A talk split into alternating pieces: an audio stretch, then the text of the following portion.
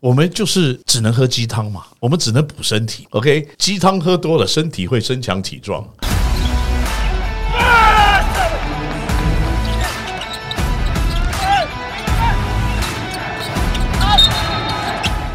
话题人物对号入座，坐哪里？球场第一排，耶！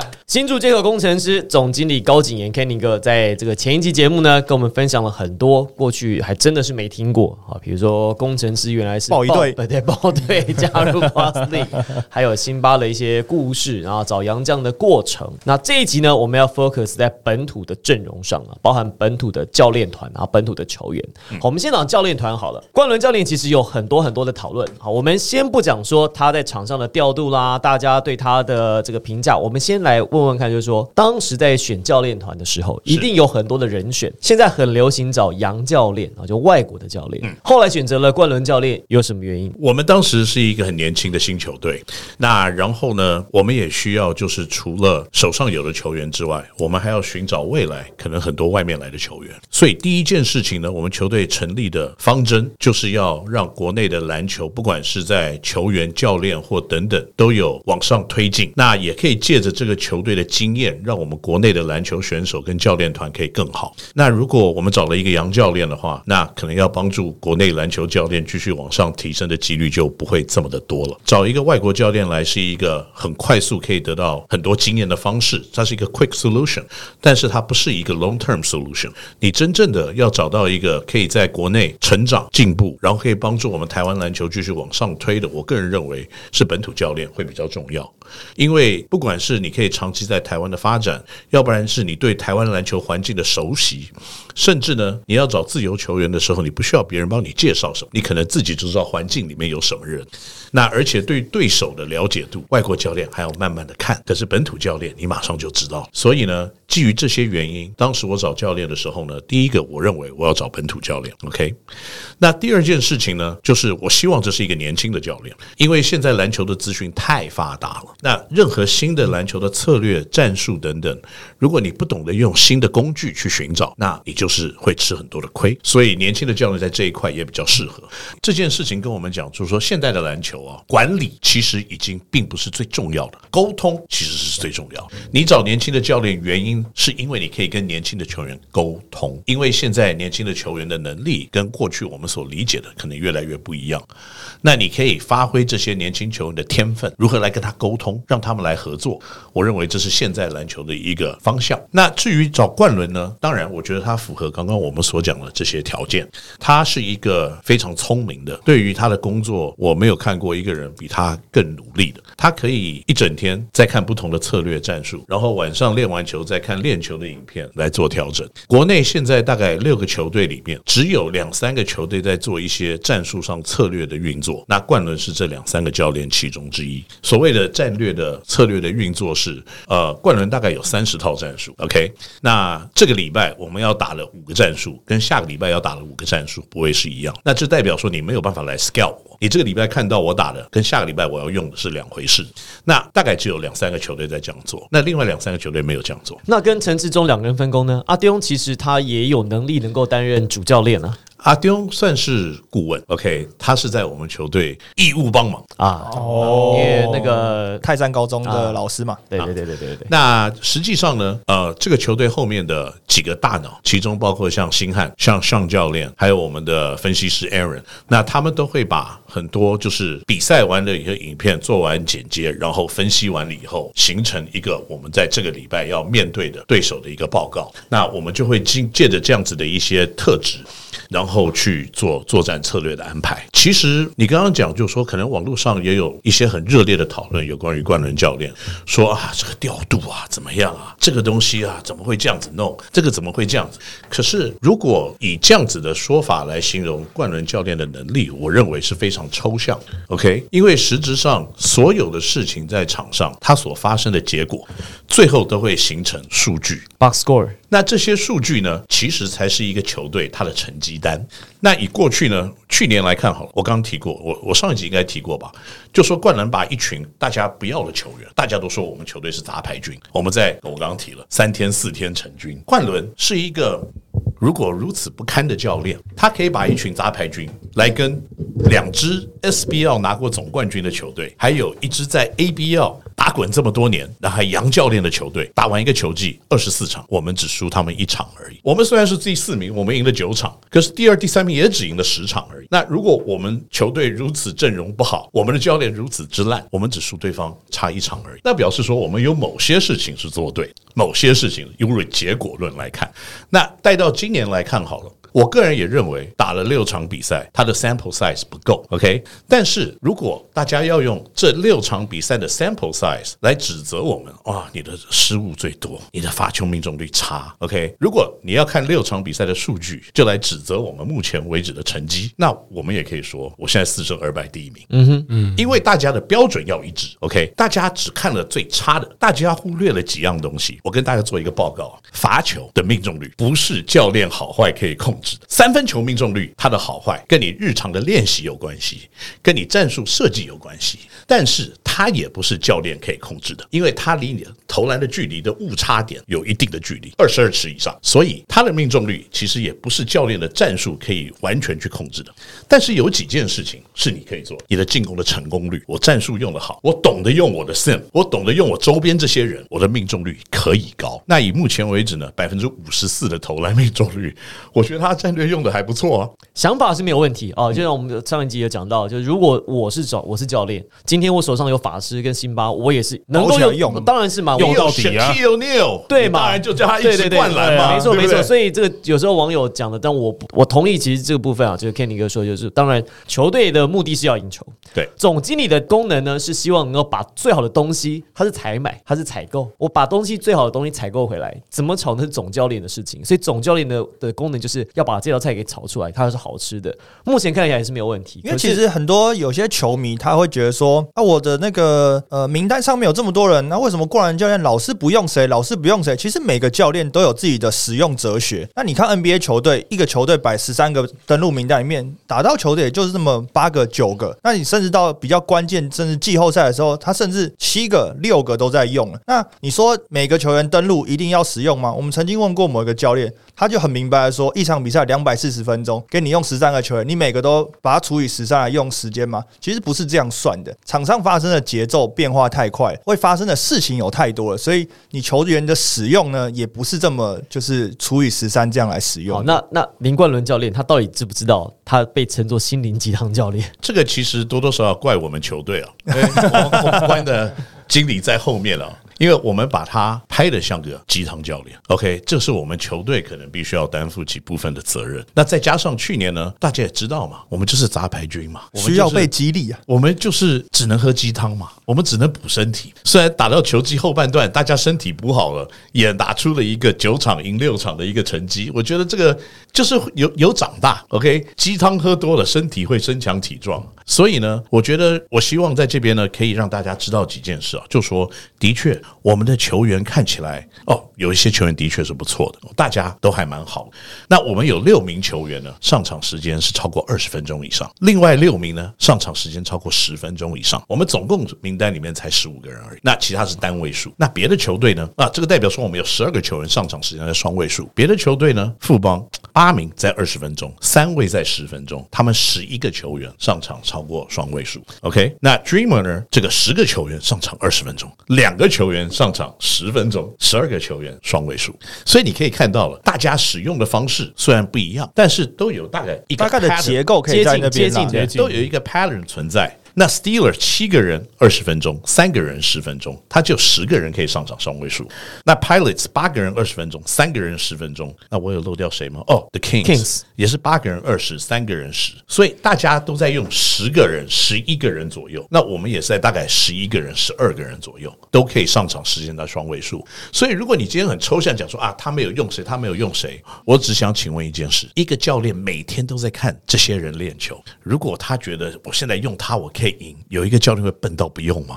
不会嘛？除非大家都觉得啊，你今天没有这个能力来判断谁好谁不好，那你肯定输球嘛？那你肯定输球的话，现在四胜二败，我我没有肯定输球，而且目前为止我只输了一队儿，那那队正好是去年的冠军队。哎，所以他到底喜不喜欢这个称呼啊？冠伦鸡汤呃鸡汤教练吗？啊，其实冠伦还是我们会我认为 我认为冠伦是一个很聪明的年轻人。他对于鸡汤教练这件事情，他觉得只是大家给他的一个外号。这个也是很多其实职业球员都会这样子想，就说。像他说，我上了场，我就是教我球队赢球，没有别的想法。别人要怎么称呼我，OK？如果我觉得这个外号很好玩，那 OK 啊。就像 Carl Malone 跟我讲过，邮差只是我在上面的艺名而已。嗯，我下了场以后，我不是邮差啊，我下了场以后，我是一二三四五六七八九十呃的小孩的爸爸。我刚正想说，对对对对，我有的男朋友这样，我也有有的男朋友这样，呃，对，所以球员跟教练可以 assume，就是可以去担任大家给他的一个外号。我觉得有的时候也是一个还蛮有趣的事情，这会让职业的运动更有色彩，它会让职业运动更有大家的一个认同。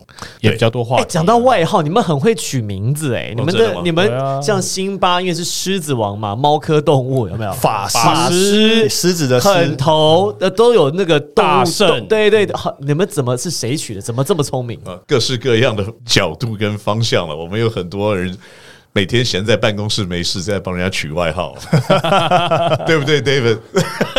哎法师的名字取得真好哎 Nick Foss 对啊，Foss 又发音又像，又谐音又像，对，又有那个诗的边沾到了，然后就整个我名字们也有一些名字啊，还没有取，我们自己就打枪啊。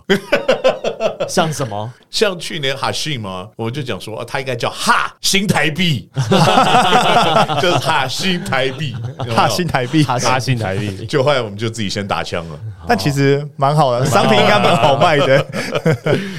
我其实也有在网络上看很多的一些讨论了。那我觉得大家把很多事情看得太严重了，太 serious。有的时候就说，我们现在在看这六场比赛打完，我们绝对不会为现在站的位置或赢几场比赛觉得很高兴，因为 sample size 不够，我们也没有跟所有的队伍打过，而且再加上呢，还有一些球队根本没有做好完全的准备，所以你现在跟他打，跟你两个月以后跟他打是另外一件事情，所以我们绝对也不会把这件事情当做最重要的依据。但是同样的，有一些数字浮现上台面，譬如说失误过多的问题，罚球命中率不够的问题，三分球有可能命中率比较低的问题，这些绝对也都是我们一直要去寻找怎么样让他们可以上升的一种方式。那我个人认为呢，以现在失误的这个状况，的确也是我们在配合上面，我们还没有变成最佳的融入的一个情况。那在罚球的命中率来看呢，嗯，Sim 其实目前为止的罚球算是不高的，而且大家要了解一件事情，Sim 打球跟我们一般人打球是不一样的。我们打球运球、跑步、防守，他打球有人打他，有人撞他，有人推他，然后过了半场课就一人有两个手放在他的背后，不让他前进。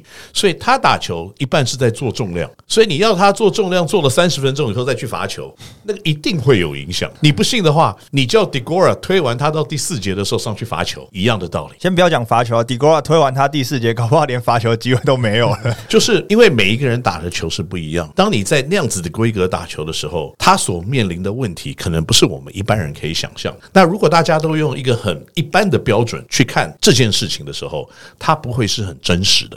那所以呢，怎么样改变这件事情呢？Sam 他现在每天都在练罚球，做完重量罚球，做完重量罚球，他慢慢的会开始更适应这个比赛的节奏。他现在脑袋里在想的，绝对不是你之前看到的那个 Sim，他的身体的结构也已经没那个 baby fat 了。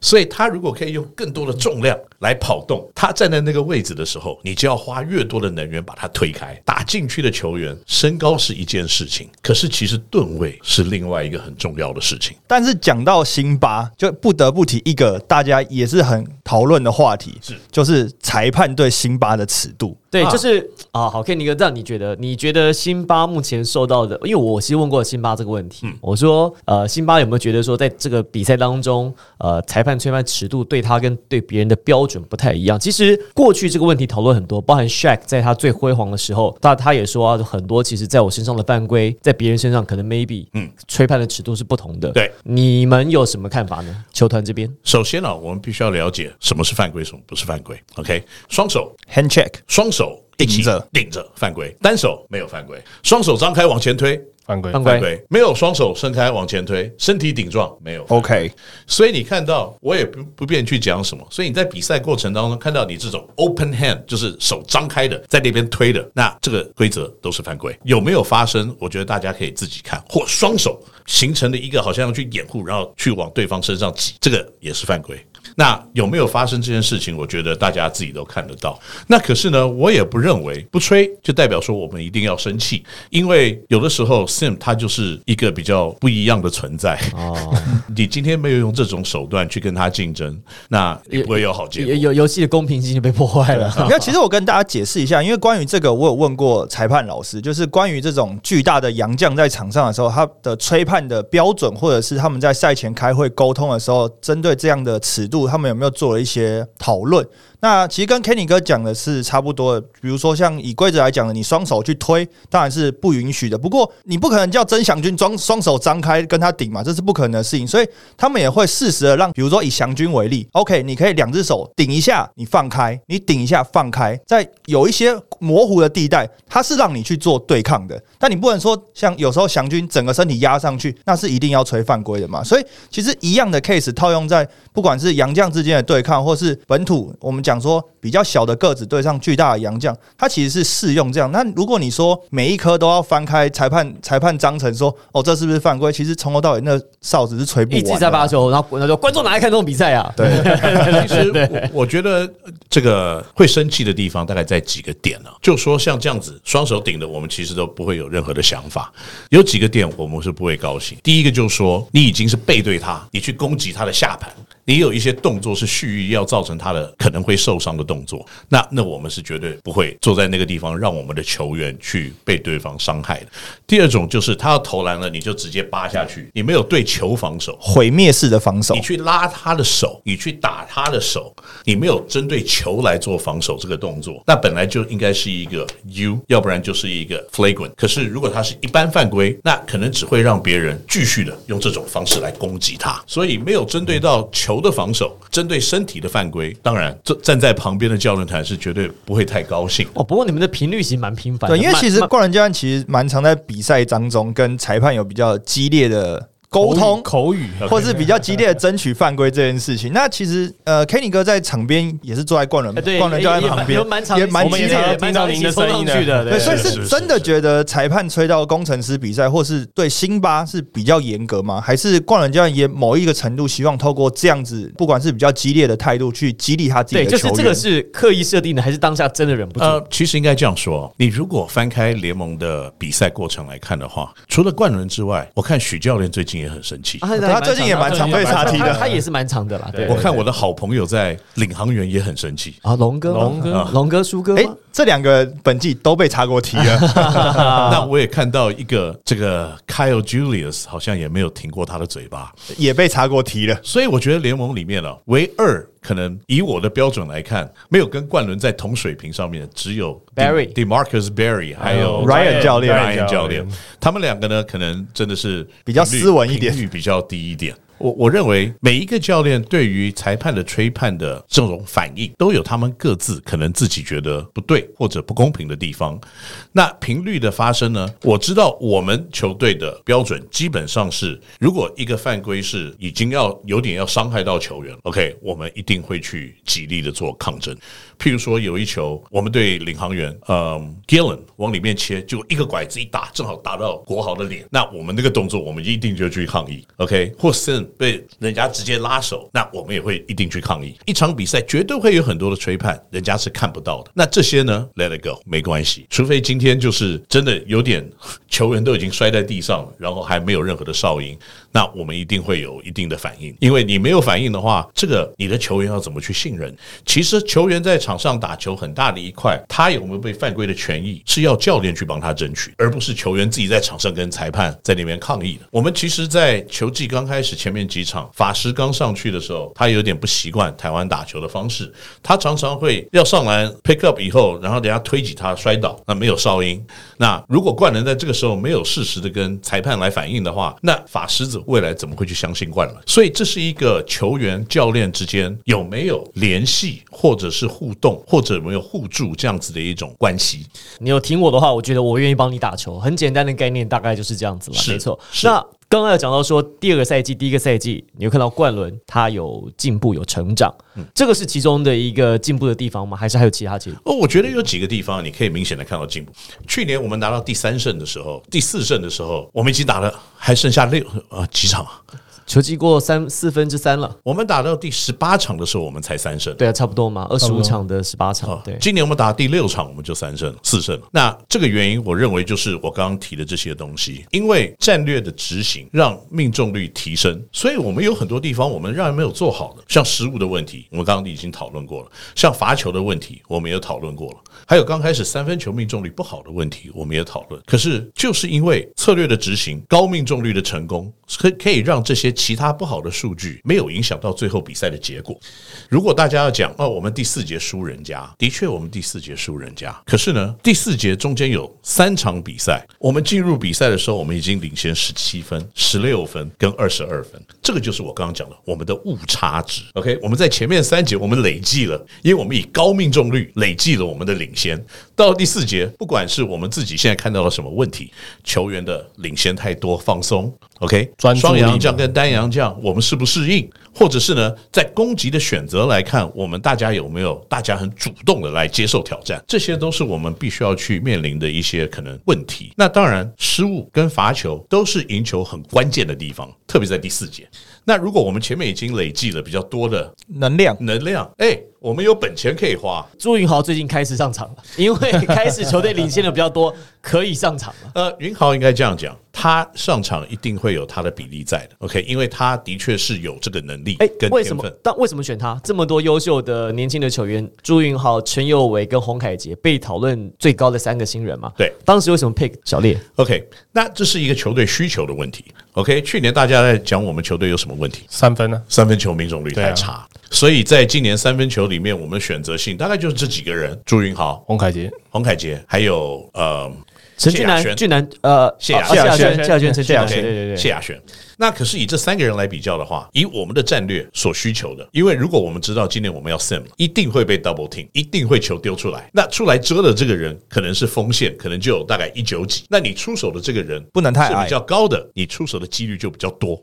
那再加上呢，我们 scouting 这个云豪呢，他不但高，他出手速度又快，然后他的命中率也不错。所以整体来看呢，我们认为在我们整体的策略来看，我们需要三分球，我们的禁区会被 double team，那云豪无疑就是我们最好的一个选择，而且朱云豪的范投那个三分范围其实投的还蛮大的，非常的远。他其实就是三分线后退两步到三步，其实他都是他的射程范围。是，所以虽然今年你看他的三分球命中率好像没有非常的好，对方出来遮他的时候，他就有很多的空间 between 三分线跟篮筐，所以他今年很多的拔起来的急定跳投掌握率很高。他甚至他以他的身高，他碰到比较矮一点的锋线，他会在里面单打他。这一点呢，也是也许跟我们的这个比较年长一点的，像怡辉这样子的球员，在练球的时候都可以学习到的一些特色。而且选朱云豪变成，我就我知道 Ken 哥都蛮喜欢比较高大一点的球员嘛啊，我比较喜欢左手的球员。左手的球员。对哦，这是有什么原因吗？呃，我觉得左手球员打球的方式啊，可能因为脑袋在想的不一样，所以会跟一般的人所做出的动作是相反，或大家所认知的理所当然的事情，你会发现左手的球员做的就不是理所当然的。那所以去年我就有五个左手球员，哦，哦，对，我今年放走了一个陈陈立立焕，焕说我要补进一个左手的，那就是朱云豪。哦，原来是这样子啊！我只我只听过人家舰队是说我要几个后卫球员，然后几个锋线球员或者中锋的比例啊这些等等。当棒球队经营啊，我左手球员的比例要有一定。当当棒球队有没有？我 先把九棒有四棒要左打或，者是投手要左投啊，啊，太厉害！当棒球队经营这也 OK。我去年还有一个左手洋将，很投很投那我今年洋将没有左手了，所以我觉得还蛮懊恼。哎，那讲到投篮这件事情啊，左手高国豪的投篮，你觉得他问题在哪里？投投的很，他其实练了很多，是就我知道他练的，而且一天还有时候不止练一餐，上次或者 Uncle Dennis 来的时候，他就说他他签完那个早上6点时候，他早上六对他点就去他练的量多，而且他又不是说不去投，可是他就投了这么久，他他投篮的问题在哪里呢？OK，我我认为这是一个心态的问题啊，因为在今年的十月份左右的时候，我们其实打了还蛮多的练习赛。那国豪在这些练习赛里面的外线投篮真的都非常的好，几乎在四成左右。OK，那可是，一开季了，我觉得他的身体的确有影响到他打球的想法。那再加上呢，新的洋将来了，那因为我们在那些热身赛的时候，我们是没有洋将，所以又是新的适应，所以这些新的适应呢，多多少少也会影响到打球的一些方式。我一直在看的，就是说，也不是现阶段我们要打什么成绩，那这些适应跟互相的磨合，会一场比异常好，也会一天比一天的进步。那我们球队跟别的球队在投篮这个东西呢，我们也做的有点不一样。我们的投篮不是像很多球队啊，练完球你自己花时间去投。我们每一个球员都有一个伙伴，我们的我们的教练团加上防护团队的助理教练等等，加起来有十个人。那我们就有十个教练，每一个人都有一个投篮伙伴。一个礼拜他们负责帮球员捡球跟投篮一千球，一个礼拜不包括罚球。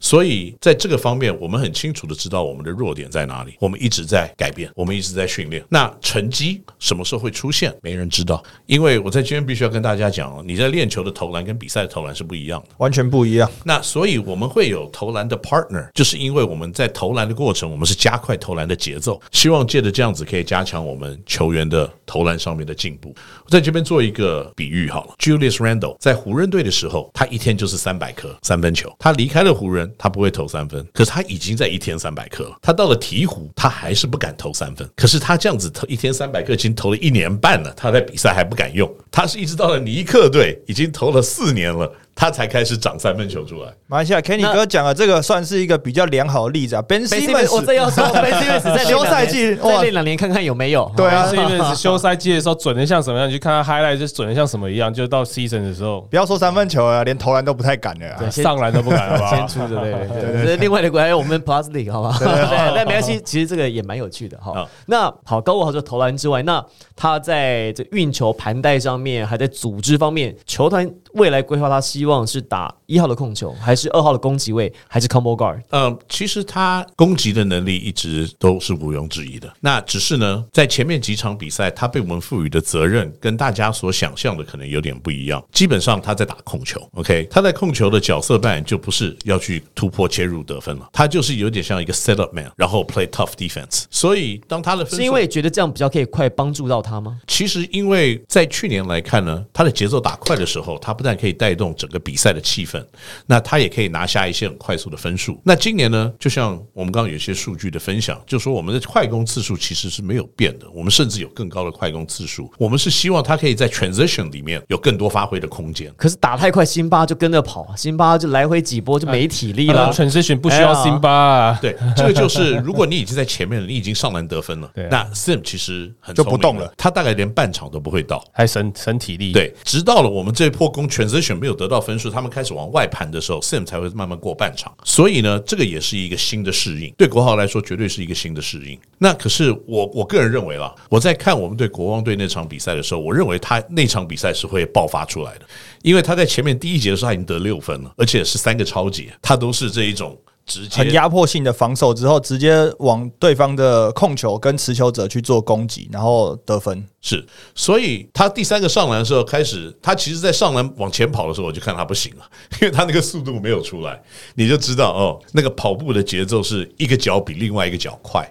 那我就说啊，下来了。所以我觉得这个也是一个适应。可是其他的时间点里面，就是我们对钢铁人的那一场比赛吧，他其实在第四节的节奏控制就已经开始出现了不错的一个结果。我们在急攻没有机会，慢下来 set up，然后慢慢攻进去到得分。其实这个也是可能在攻击来看呢，要取一个高命中率的时候，我们必须要做的一些取舍。那国豪对我们说起来呢，对于这个角色的扮演，我相信他是一定可以胜任，只是时间跟磨合。的问题而已。讲完了球员这部分，那我们来想来讲讲就是工程师的行销这一块。其实工程师的行销其实跟球迷有很多的连接嘛，也让球迷非常有感。一个很好奇问 Kenny 哥一个问题，就是你会看 PTT 乡民的留言吗？哦，当然会啊。那你心脏还好吗？我自己要非常成熟来看很多事情的话，你就必须要分辨什么是事实，什么不是事实。那是事实的东西呢？那你绝对如果是对的，绝对要鞭策自己加以改变；如果是不对的，当然你也要选择跟学习怎么样，就是 let it go。因为并不是 PTT 上这上面的都都是事实嘛。工程师在这个话题啊、风向啊，还有包含在行销操作上面，会想要就是我想要来带动这个联盟，想要当领头羊，是有这样的企图吗？我们没有哎、没有吗？可是感觉上都很，大家都说工程师走在最前面的、对啊你们感觉上你们的 idea 都是非常的都是会带新颖带动一波新的讨论，一波新的。那都是行销部门的错。太强了，是不是？没有啊，他们没事在那边想一些有的没有啊，不是 那个。其实我我认为一个好的行销跟一个好的 idea 是要有共鸣。像去年，其实我们其实有做一些事情，其实这些事情是在做球给别的球队来砍我。嗯，那唯有这样子呢，才会有讨论度。大家可能对于场上的竞争跟行销的竞争，大家把它弄得太模糊了。可是我们想的其实完全不是大家想的，我们想的不是来取笑你，让你来对我生气。我们想做的是，我做一件事情，然后你可以来回我，嗯，那我再来回你，就跟那跟国就有一样嘛，互动。对啊，对，那这个互动会造成什么结果呢？造成双赢。什么样子的双赢呢？对我说起来，我可能有更多的球迷买票进来支持我，特别我对到这个球队的时候，那这个就是大家都赢了。因为就像我在上一集节目所说的，大部分在过去球团经营的模式都是要获取这个出钱来让台湾的篮球球员可以得到更更好的待遇。那我们球团也是没有改变的，只不过我希我们是希望我们可以赚到更多的钱，那我们可以给球员更好的待遇，那这样子台湾的篮球才会有越来越多的人才说，哎，打篮球可以养家活口，哎，那我要选择我的职业的时候，我可能就选择打篮球。那当这件事情一直在发生的时候，台湾的篮球才会真正的强大。那可是球团没有赚到钱，球团就没有办法增加这方面的一个投入。所以这一季还会有什么其他新的东西推出吗？我说的东西，比如像上赛季 NFT 啊啊，然后其实效果还蛮好的，因为现在刚好这个是现在新的话题嘛。那有没有类似的东西在这一季会推出，还是有没有其他新的想法目前在酝酿的呢呃，NFT 应该今年没有，不会有新的推出了。？OK，哦对，那不过呢，我们球团的确有很多很多不同的东西都在正在计划跟营运当中。其实我有看到像工程师他们有往下扎根的那种活动，像说小小师童乐会啊，或者是 Lioneer Junior Team。是其实这一块其实好像是工程师，好像目前只有工程师在做这一块，就是向下扎根。其实工程师有两个部分，我自己是觉得在地化非常有感的，就像刚刚 Tony 哥讲的，就是针对小朋友，还有针对家社区、家庭社区跟家庭。呃，其实这个又是一个很基本面的东西了，就说呃，过去或者很多球团没有办法去做或不做这些事情呢，其实是有一些障碍，因为这些都有 entry barrier。你要做这些小朋友的训练营的时候，最简单的一个 entry barrier 是什么？场地。嗯，OK，场地需要成本。那当如果我的做这个训练营或做这个活动，我没有场地，或我要很高价来取得场地的时候，那这件事情就很难去完成。那我们在扎根这个方面呢，我们自己盖了球场，我们现在有自己的训练场地，所以呢，我们可以很努力的去找更多的小朋友来学习篮球，因为场地的方面没有事了。那教练团呢，我们也拥有，所以等于是我们先把该有的硬体、软体先准备好，那我们再来做下一步的，怎么样来吸引更多的小朋友。来投入篮球这件项目，那我觉得这是很重要的一件事情，所以一定要先扎好了最基本的，你才能往上开始爬升。那有了场地，我们其实还会有做更多跟社区互动的。除了小朋友的训练营之外呢，我们也会慢慢开始办一些在园区里面呢，呃，成人的篮球的比赛，也可以在我们的场地进行。那我们希望就说有越来越多的喜欢篮球的朋友，或还没有开始打篮球的朋友，可以慢慢的借着工程师开始了解篮球，开始支持篮球。那这样子，这个篮球的项目才会越做越多，越做越好。好，我们这期节目非常感谢 Kenny 哥哦，在带来很多新竹接口工程师，不论是球团端、教练端，还有在很多营运端上面的一些故事。那那我们谢谢 Kenny 哥来我们节目，我是王柏林，我是 Tony，我是 Henry。我是 Kenny。鸡汤可以喝，多喝多强壮。